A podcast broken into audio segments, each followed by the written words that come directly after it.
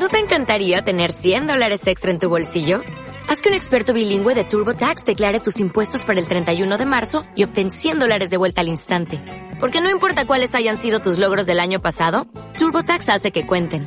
Obtén 100 dólares de vuelta y tus impuestos con 100% de precisión. Solo con Intuit TurboTax. Debes declarar para el 31 de marzo. Crédito solo aplicable al costo de la presentación federal con TurboTax Full Service. Oferta sujeta a cambios o cancelación en cualquier momento.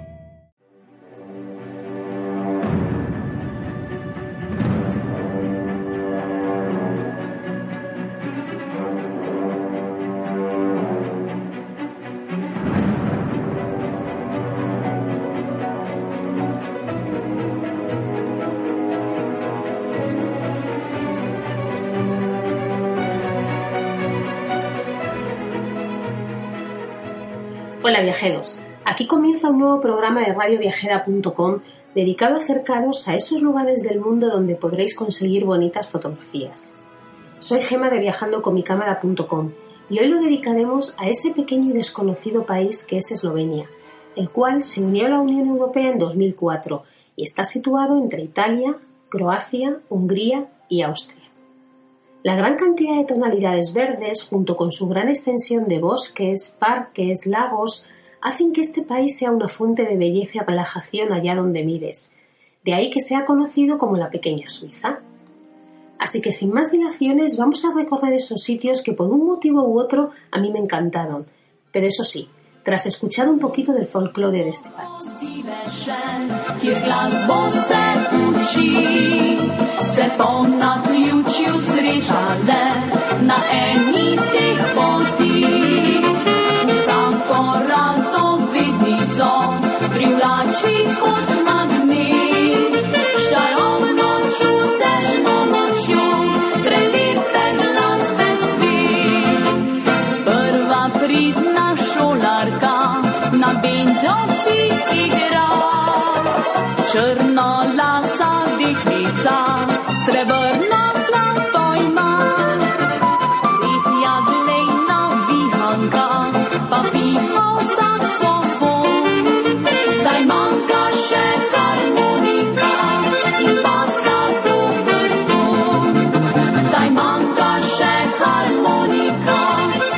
Cuando pensé ir al país, miré volada su capital, que se llama Ljubljana, pero el vuelo salía carísimo, así que accedí al país a través de Trieste, en Italia.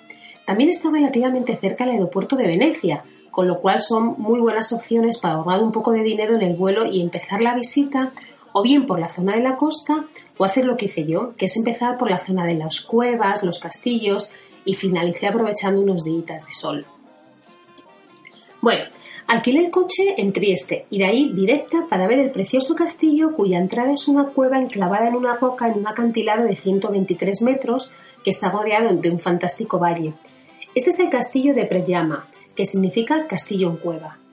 Es el castillo más famoso del país y su historia no puede ser más chula, ya que podríamos decir que era el castillo del Robin Hood de Eslovenia, Erasmo Lueger.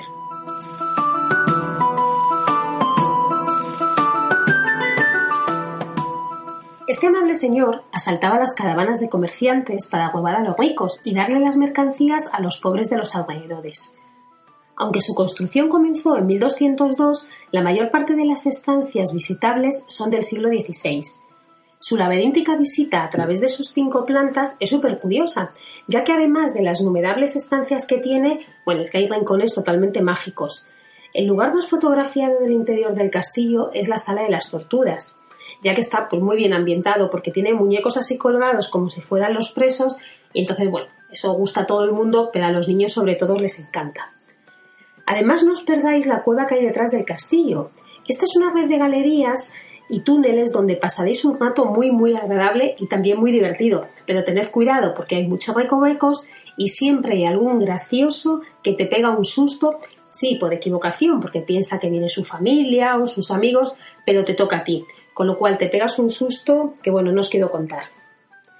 Bueno, si queréis una bonita foto del exterior del castillo, aparte de las fotos que se pueden realizar desde los diferentes miradores, que ya estos están establecidos, no os perdáis una que se realiza desde la parte más baja del castillo, justo ahí donde está el río para poder captar una perspectiva imponente del mismo, Cogeréis la foto desde muy abajo y desde luego veréis la majestuosidad del castillo.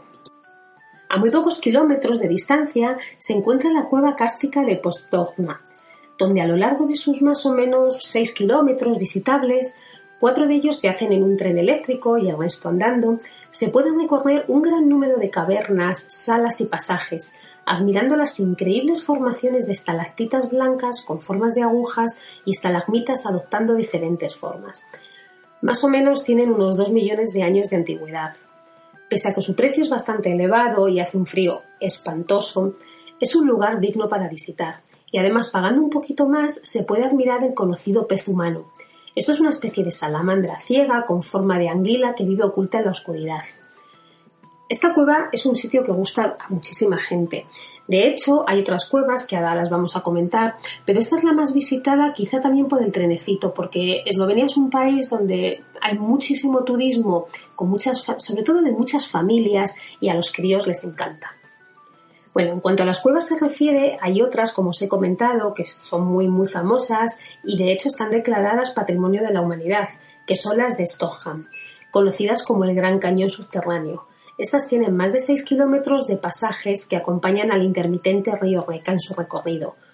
Con lo cual, bueno, pues se puede más o menos visitar aproximadamente 3 kilómetros. De aquí yo destacaría que hay tres sitios que son muy, muy bonitos. Eh, hay una parte donde la podemos llamar, bueno, y de hecho se llama el órgano, que es una formación de rocas que recuerda mucho a dicho instrumento y de ahí su nombre, que desde luego conseguiréis unas fotos magníficas.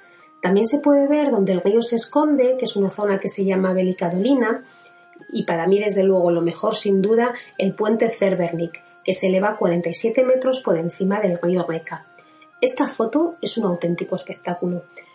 Me vais a decir, sí, sí, claro, pero cualquiera se sube ahí, porque es cierto que pasarlo a la gente le da un poquito de vértigo, pero de verdad es muy poquito, está muy protegido y no, no da nada de miedo.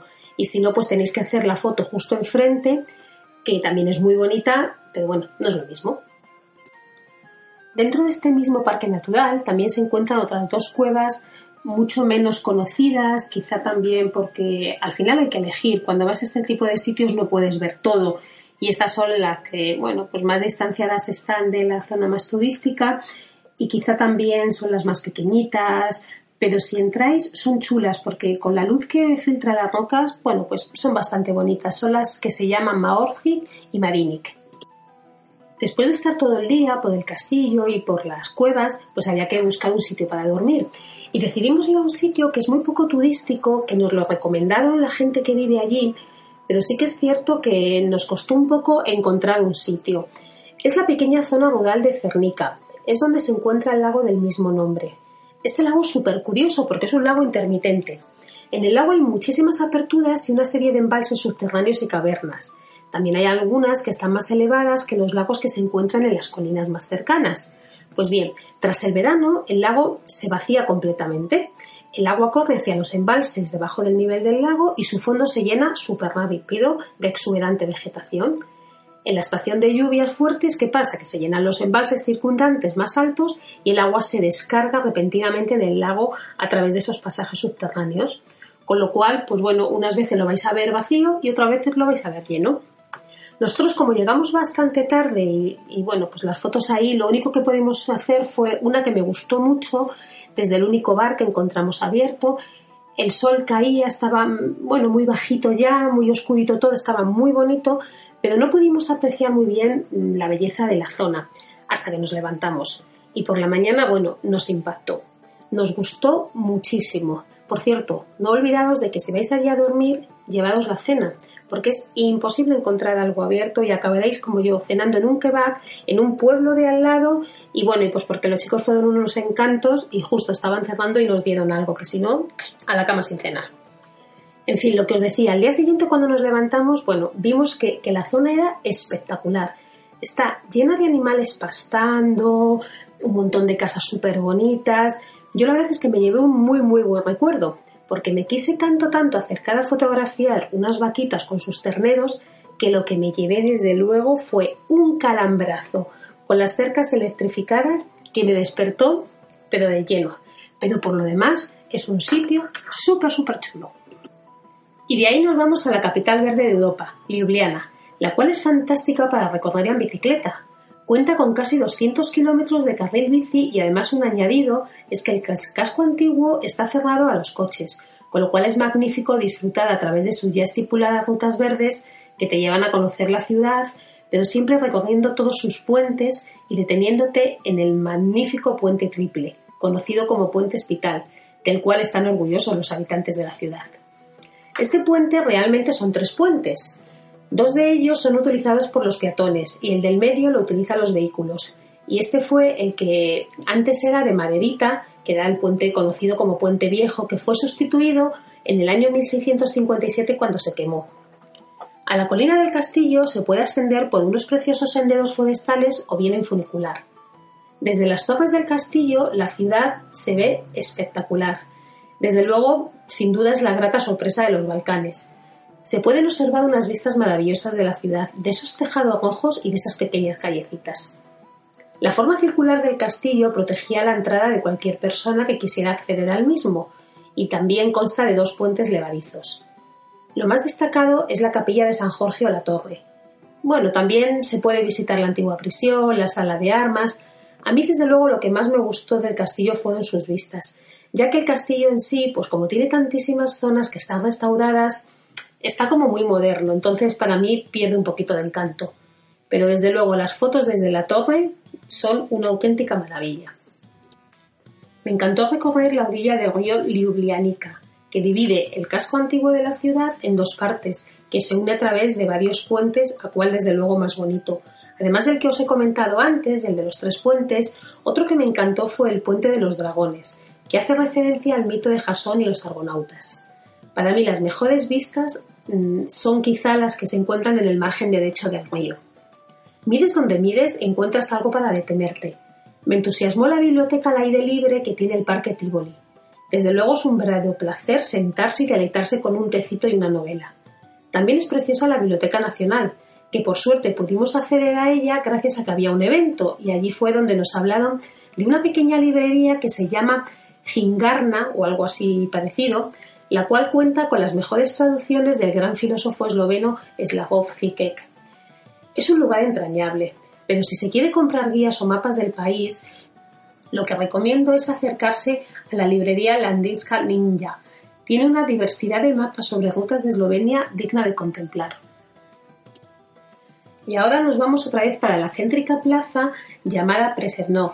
Es una placita mm, presidida por el monumento de Preseren. Esto lo encontramos en el casco antiguo. Pasear por sus tres plazas es una auténtica delicia. La del ayuntamiento, la Plaza Vieja y la Plaza Superior, donde se puede admirar una mezcla de arte medieval increíble. No hay que perderse las cinco casas medievales con sus pasajes laterales de la Plaza Superior.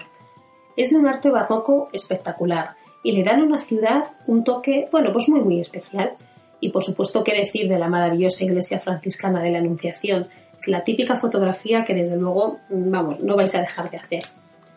Yo como siempre, y ya sabéis los que me seguís habitualmente, que en mis viajes nunca faltan los mercados. Así que paseamos por el mercado cubierto, la lonja y el gran mercado al aire libre llamado Bovnikov, donde comimos unos deliciosos budek de queso.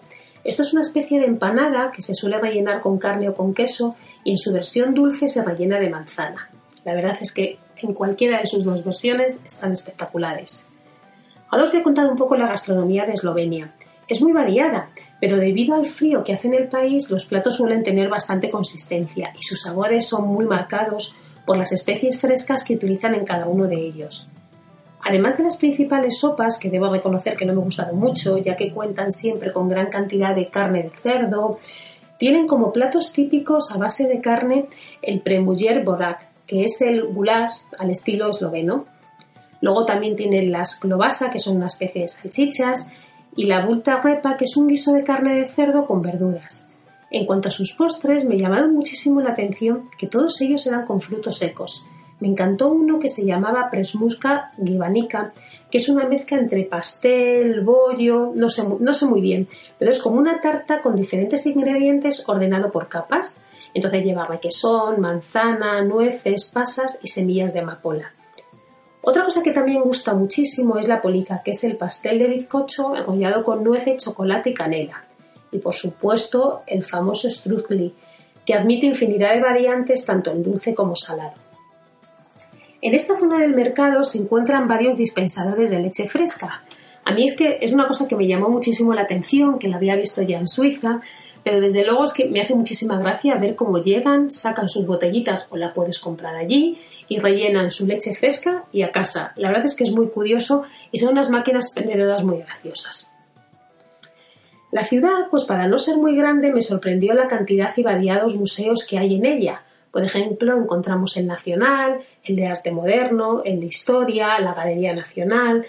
Esos más o menos están, bueno, pues a poca distancia del centro. Y luego también podemos encontrar el Etnográfico y el Nacional de la Colección Eslovena, que están ubicados en Tabor, que es un distrito que se está convirtiendo en el centro de la vida cultural de la ciudad. Una cosa que no se me olvide y es que a la gente que le gusta el tema de los ferrocarriles no hay que perderse el Museo del Ferrocarril, ya que presenta una colección de antiguas locomotoras a vapor entre las que se cuentan, bueno, pues bastantes ejemplares muy particulares.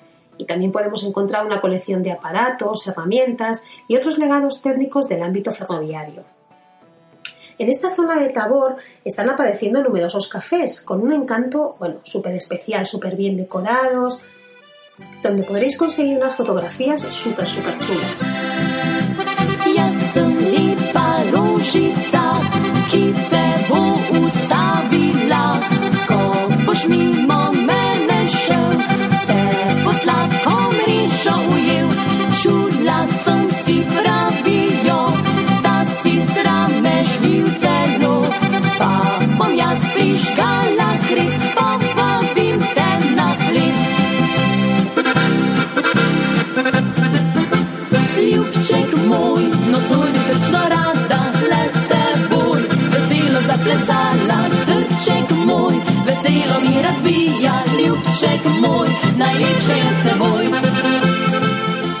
Bueno, y ahora ya dejamos la ciudad y nos vamos a trasladar al medievo en la bonita Escofaloca, que está situada a 26 kilómetros de la capital. Es uno de los lugares que mejor conserva el patrimonio cultural e histórico de esa época de la historia. De verdad, es como vivir en la Edad Media.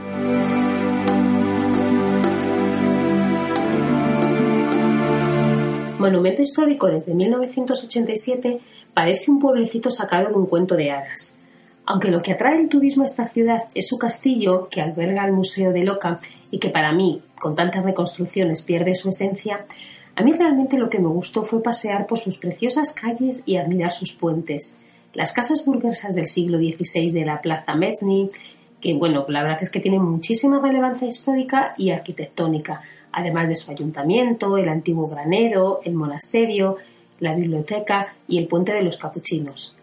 En la calle principal, además de encontrar unos preciosos cafés, hay una pequeña papelería donde venden unos cuadernos con un papel y una decoración, mm, bueno, realmente especial y maravillosa, que hacen juego con las precisas imágenes que pueden ser captadas en cada rincón de esa población. Aquí podréis realizar, bueno, pues numerosas tomas, pero sin duda para mí las mejores son las que se captan callejeando sin rumbo fijo por las serpenteantes y estrechas calles del casco histórico de la ciudad. Es una ciudad ideal para perderse. Bueno, más que una ciudad es una localidad porque es bastante chiquitita. Ahí podréis dar rienda suelta a vuestra imaginación, pero eso sí, no saltéis la foto que se consigue desde el puente peatonal que cruza el río, que es de esas que para los que ya me habéis escuchado alguna vez, yo las llamo balsámicas, las que deberían recetarse las farmacias porque desde luego quitan todos los males. Después de deleitaros en esta preciosísima localidad, podéis proseguir hasta los pastos verdes de Belica Planina, que es bueno, pues otro sitio que luego os lo contaré, pero es realmente maravilloso.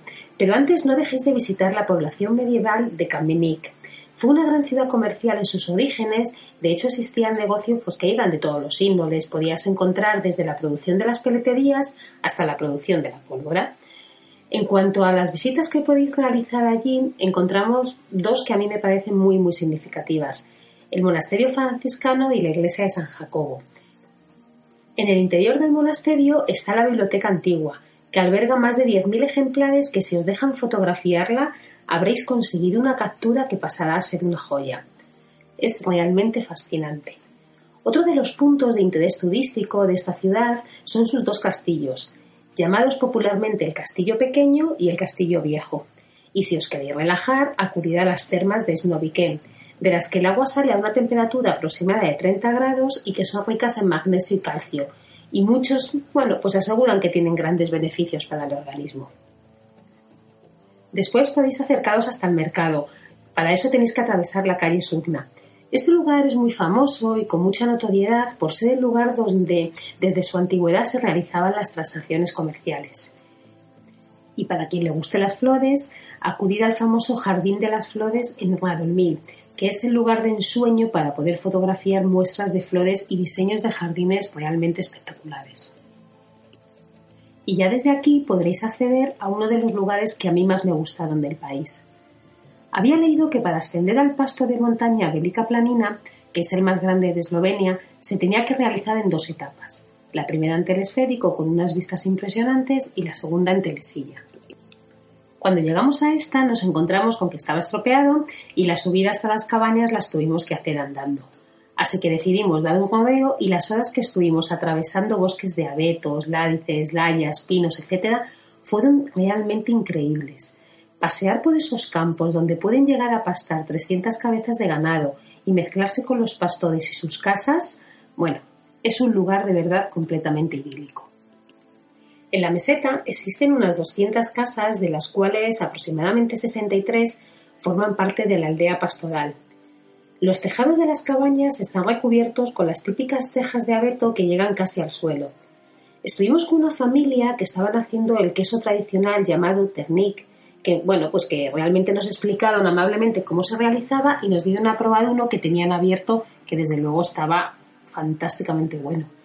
Además nos encontramos con un museo dedicado a la vida de los pastores y donde se observaban trajes y herramientas y otras curiosidades como lo que utilizaban para cazar los ratones. Cerquita, sobre la zona, se encuentra la Capilla de las Nieves, que está situada aquí desde antes de la Segunda Guerra Mundial. Al final de la guerra fue quemada por soldados alemanes y reconstruida en 1988 por los pastores que vivían allí. Está dedicada a Maritza Snesna, cuya fiesta el 5 de agosto nos comentaron que era realmente increíble, que si estábamos por allí no dejáramos de ir, porque se pone todo, bueno, estupendamente chulo. Yo la verdad es que vi fotos de allí y realmente creo que es un sitio donde hay que ir en fiestas, porque debe de ser completamente ideal. Para mí esta zona es el mundo montañoso repleto de vida pastoral, un auténtico paraíso para capturar desde fotos de animales hasta de árboles que parece que tocan las nubes. Pero si hay unas fotos que me gustan, o mejor dicho, que me chiflan, son las fotos que se consiguen con el reflejo de los árboles y de las casas en unos pequeños espacios de agua que te encuentras entre ellas. Para mí, sin duda, un lugar para dedicar unas cuantas horas. Y ahora ya dejamos las montañas para acceder a la ciudad más antigua del país, la medieval Petuj. Os digo cómo se escribe, que es P-T-U-J, porque la verdad es que no tengo ni idea cómo se pronuncia y allí cada uno lo decía como quería. Bueno, esta ciudad está referenciada como la más antigua de Eslovenia, erigiéndose en medio de un amplio valle de preciosos tejados rojos. A pesar de sus numerosos restos arqueológicos romanos, su estado actual se originó principalmente en la Edad Media.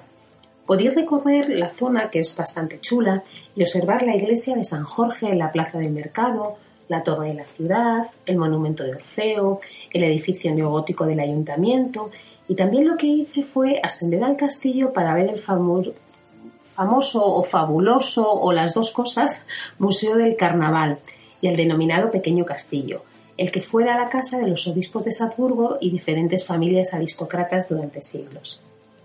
En esta pequeña ciudad, el carnaval, que se alarga durante 11 días, viene marcado por el conocido Banje, que es una consagración de la primavera y la fertilidad. El principal personaje es el Curent, que es un dios dionisíaco, amante del placer sin límites y el hedonismo. Los Curents se visten con pieles de carnero y cinco cencerros en los cinturones, gorros peludos decorados con plumas, palos o cuernos de colores, con grandes ojos rojos y enormes lenguas, la verdad es que buscar un vídeo en YouTube porque merece la pena, es súper curioso. Sin duda, las mejores vistas de la ciudad las realizaréis desde aquí, capturaréis esas fotos tan idílicas que se consiguen cuando se fotografían los tejados tan rojos y uniformes en una bonita ciudad.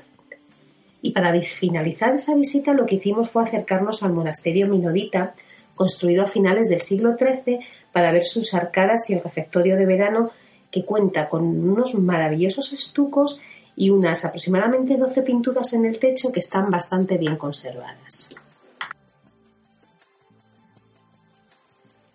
Y de ahí nos vamos a ir a la que fue capital europea en 2012, la animada Maribor. Esta ciudad cuenta con un gran encanto debido a su curioso casco antiguo que se extiende a lo largo del río Drava, el cual está repleto de preciosas cafés y preciosas terracitas que albergan, la verdad es que un súper animado ambiente estudiantil.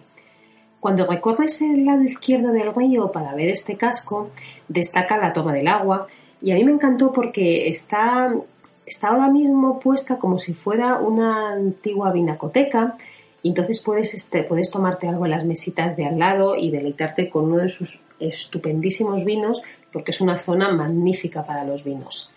Luego también podemos acercarnos a ver la Torre de los Judíos, la Plaza Yavni, donde encontramos el ayuntamiento, la catedral y una cosa curiosa, el castillo. En todas las ciudades los castillos están súper elevados, pero aquí están en la misma, en la misma plaza. La foto más o la, o la zona más fotografiada de esta, de esta ciudad es sin duda lo que es la casa antigua, del antiguo vino, lo llaman, que es donde podréis fotografiar la viña más antigua del mundo. Tiene aproximadamente unos 400 años. Allí hay un museo dedicado a la vinicultura y se puede degustar algunas variedades de los vinos blancos de la zona. La verdad es que están muy buenos. Si seguimos caminando por la ciudad, y como siempre yo lo siento, pero como soy una apasionada de los libros, me fujé en muchísimas librerías de la ciudad y me llamó mucho la atención que pese a que hay varias y muy buenas, es curioso, pero hay muy pocos libros editados en español. Y es extraño porque es un país donde en la facultad sí que se, sí que se estudia el castellano, así que la verdad es que me extraño, pero bueno, era una curiosidad.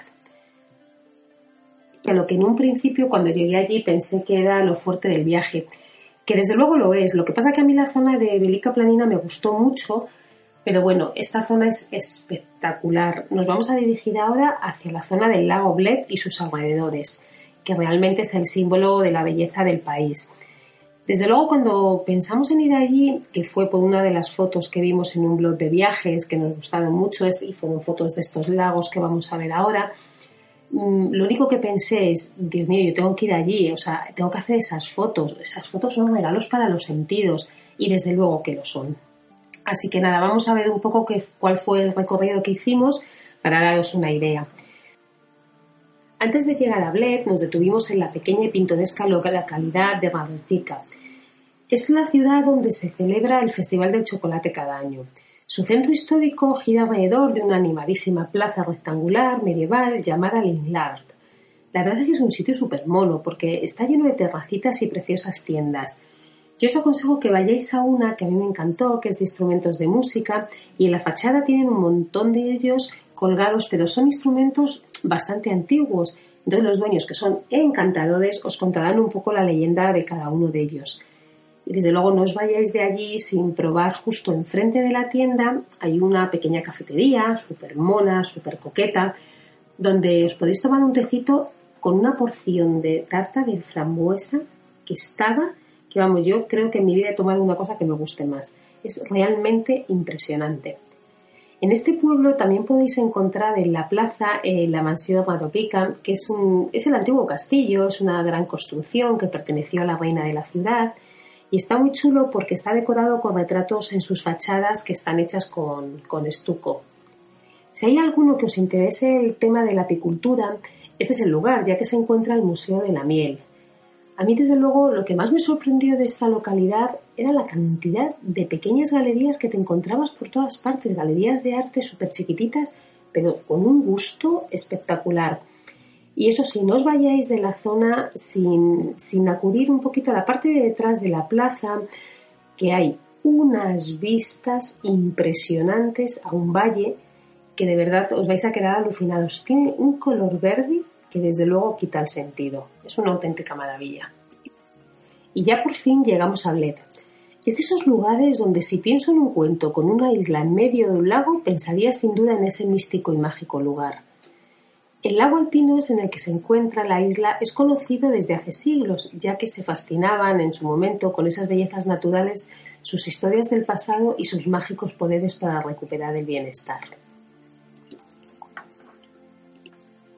La ciudad era famosa por su balneario, ya que ofrecía baños en el lago. En la parte noroeste del lago se encuentran las fuentes termales que actualmente abastecen a las piscinas de los principales hoteles, con lo cual si os alojáis por allí las podréis utilizar. Así que la zona desde hace ya mucho tiempo era el lugar favorito de la aristocracia y desde luego no me extraña, tenían un gusto estupendísimo, vamos.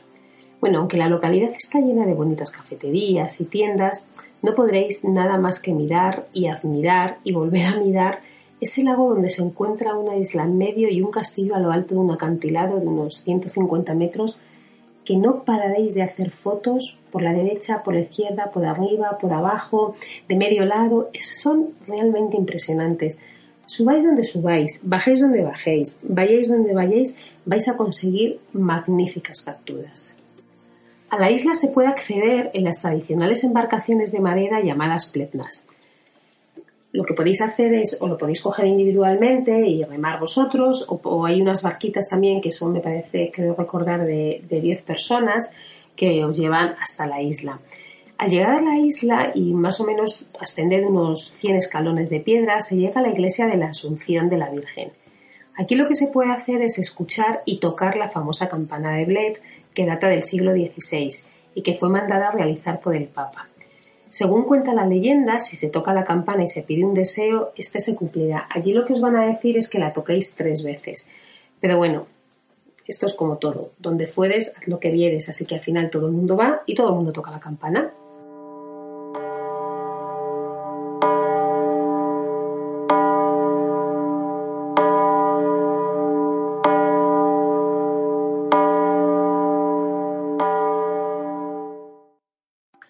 Os decía antes, en cuanto a las fotos, ¿qué os voy a decir? Pues que me gustan todas y desde cualquier sitio. Pero sí que os recomiendo recorrer el lago por su ribera y lo captaréis desde todos sus ángulos. Y sin duda una fantástica fotografía, si el día está abierto, se realiza desde el castillo que data del siglo XII. Ahí conseguiréis magníficas capturas de ese turquesa tan característico del lago. El ascenso del castillo se puede realizar andando o en coche por una carretera que bordea la roca. Ya desde los muros de la, eh, podéis conseguir preciosas fotos, pero si entráis, además de unas fotos magníficas, también podréis ver, podréis disfrutar de cosas como por ejemplo la reconstrucción de la imprenta de Gutenberg. La localidad mm, realmente es maravillosa para, para empezar a hacer rutas de senderismo a lo largo de las preciosas montañas de Eslovenia. Vayáis por donde vayáis, os va a gustar todo. A tan solo 30 kilómetros de Beck se encuentra lo que para mí fue el gran momento del viaje, el lago Boim. Atravesamos pequeños pueblecitos antes de llegar allí, donde la gente se dedica a trabajar en el campo, como por ejemplo el pueblecito de Ovne, Noment. Pero de verdad, si me gustó Bled, me fascinó ese lago de Boim. Es un valle glaciar muy visitado por todas las posibilidades que tiene. El lugar lo componen sus montañas, pero el gran protagonista sin duda es ese gran lago junto con el río Saba. Bordearlo por su preciosa carretera es pura belleza. A mí desde luego me dejó sin palabras. Nosotros lo que hicimos fue aparcar en un parking que hay cercano y fuimos directos a pasear por la orilla del río y observar cómo esos patos disfrutaban de esas aguas cristalinas. Hay numerosas rutas para realizarlas, podéis hacerlas andando o en bici, nosotros la verdad es que, bueno, hicimos de las dos. Nos acercamos a la iglesia de San Juan Bautista, que es una iglesia que disfruta de las vistas del lago, es de 1440 y estilo románico, y bueno, algo también de gótico, pero lo que más destaca son sus frescos del siglo XV y XVI. Desde el lago podéis acceder a un sitio precioso para fotografiar, que es la cascada de Sabia. Se accede hasta el parking y después empiezas a subir un tramo de escaleras, la verdad es que no se visualiza nada en ningún momento y de repente empiezas a oír un gran ruido y una gran fuerza en sus aguas que es impresionante. Otras vistas que no hay que perderse son las que se obtienen desde las alturas. Es realmente mágico coger ese teleférico y acceder a la estación de esquí de Vogel. Desde allí hay numerosas rutas para poder seguir ascendiendo y además también se puede coger un telesilla.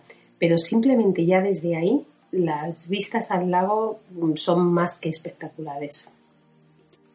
Si os digo la verdad, este viaje fue súper especial para mí por muchos motivos, pero desde luego siempre creo que este lago contribuyó a ello. Si tuviera que elegir un momento del viaje, sin duda sería cuando me senté en uno de los embarcaderos que se encontraba vacío. No sé qué sentí, pero lo que sí que recuerdo es que saqué mi cuaderno y no solamente me puse a escribir lo que representaba para mí ese lago, sino que empecé a escribir un relato como llevaba mucho tiempo sin hacer, con lo cual ese lago como que me devolvió mucho las ganas de, volver a escribir, de sentir a través de las letras.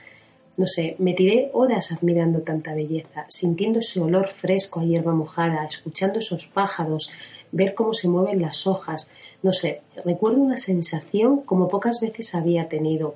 Creo que es un lugar que te transmite una energía mm, fuera de lo habitual. Aquí en este lago a las personas que le gusten las fotos de reflejos disfrutarán enormemente. En la foto no sabréis dónde empieza el agua, dónde empiezan las nubes. La verdad es que ese reflejo mm, a mí me gustó muchísimo, muchísimo. Todos los ángulos son buenos. Desde luego, ninguna foto es mala allí. A mí me han gustado mm, muchas fotografías, pero de todas ellas también quiero destacaros una que me parece súper chula y es la que se coge al inicio del lago, cogiendo la iglesia a la izquierda, dejando el puentecito en el centro, cogiendo un poquito del agua y esos patitos en ese agua transparente. Creo que es una foto un poco diferente y muy, muy bonita para recordar. Y de un lago majestuoso nos vamos a otro muy chiquitito, pero con un color mm, de esos que quitan el hipo. Al día siguiente de estar en el lago Boín, proseguimos hacia el paso de Bisic, deteniéndonos en ese precioso lago que os comentaba, que es un lago glaciar que se llama Yasno.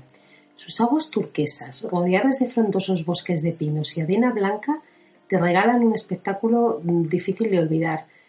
Esas fotos son muy chulas porque el agua es realmente increíble. Este paso es una carretera alpina que conecta Kraniska Gora con Bobek, que se encuentra al otro lado de las preciosas montañas. Comienza siendo una carretera adoquinada, con muchas curvas, se atraviesa la conocida Capilla Rosa, y según se va extendiendo existen numerosos miradores para contemplar las tremendas montañas de alrededor. Cualquier mirador tiene unas vistas increíbles.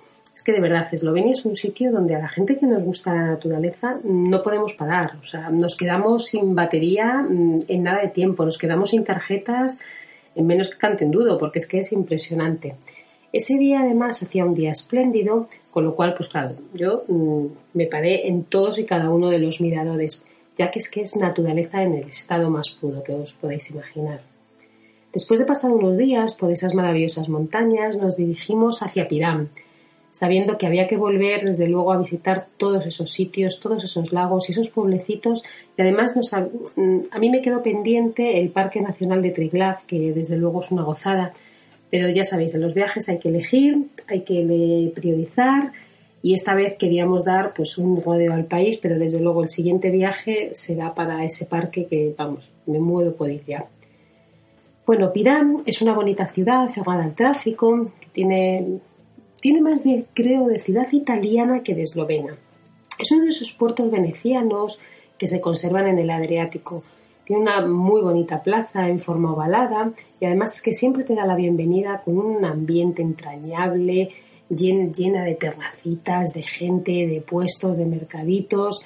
La verdad es que es un sitio súper gustosísimo para pasar un par de días y poder visitar los alrededores. También son pueblecitos muy chulos de la playa y bueno, pues tomando un poquito el sol, que después de tanta montaña tampoco, tampoco, venía, tampoco venía nada mal.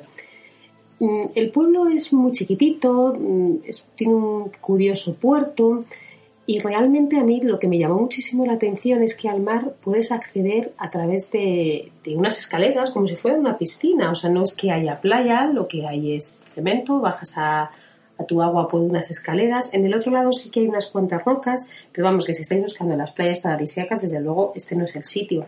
Pero es un sitio curioso y se está, se está bastante bien. Y bueno, pues aquí finalizamos nosotros nuestro viaje por Eslovenia, que nos fascinó y desde luego con muchísimas ganas de volver.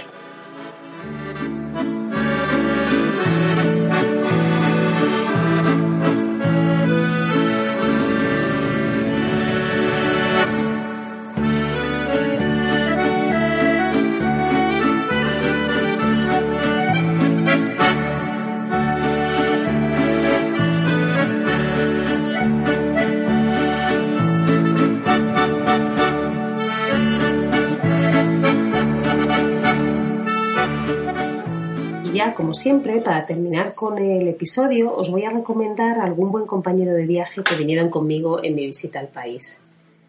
Me encantó el libro de Bernadette McDonald que se llama Guerreros Alpinos, la historia heroica del alpinismo esloveno. Es súper chulo porque es una amena, intensa y apasionante mirada a la explosión del alpinismo esloveno en el contexto de la historia política de ese país. Tras la Segunda Guerra Mundial, en la Yugoslavia de Tito, comenzó un periodo de relativa calma. Gracias a elaborados programas de entrenamiento y expediciones al extranjero apoyadas por el Estado, los alpinistas yugoslavos comenzaron a realizar impresionantes escaladas en el Himalaya ya en la década de 1960. Sin embargo, tras la muerte de Tito en 1980, la calma se acabó. Los conflictos étnicos y el declive económico desgarraron Yugoslavia y en el 91 Eslovenia era ya independiente, con lo cual ese nuevo país continuó apoyando a los escaladores y en el 95 todos los 8.000 ya habían sido ascendidos por expediciones eslovenas. Estos alpinistas, la mayor parte eran desconocidos en Occidente, y llevaron a cabo algunas de las escaladas más audaces y futuristas. A mí la verdad es que es un libro que me pareció súper chulo, si desde luego te gusta el mundo de la montaña. Otro libro chulo es el de Yago Drankar, que se llama Zumbidos en la cabeza, y este es el, nombre de Keber era pronunciado con respeto en la prisión de Maribor, entonces pues, los ladrones, los falsarios, los estafadores, los delincuentes comunes se inclinaban ante él y contaban sus aventuras con admiración y con miedo. Con lo cual esta novela lo que versa es sobre la emancipación, sobre la dignidad, sobre la libertad y ante todo sobre la capacidad de la imaginación para revivar todo mudo, toda prisión mental y física, toda esclavitud y todo servilismo. Realmente es una novela contra el poder. Es una novela que nos recuerda que solo a través de la rebeldía el hombre alcanza su verdadero lugar en el mundo. Y bueno, pues cuanto menos es curioso y te hace pensar. Bueno, viajeros, espero que os haya gustado nuestro pequeño recorrido por este delicioso país y os animo a escucharnos en radioviajera.com y a bajar los podcasts a través de las diferentes plataformas. Y si queréis ver alguna de las fotitos que hemos comentado o tenéis alguna duda o pregunta, podéis visitar mi blog viajandoconmicamera.com donde estaré encantada de compartir con vosotros cualquier información que necesitéis. Y ya sabéis, si os apetece, nos vemos la semana que viene para visitar preciosos lugares de ese gran artístico país que es Grecia. Que paséis una feliz semana.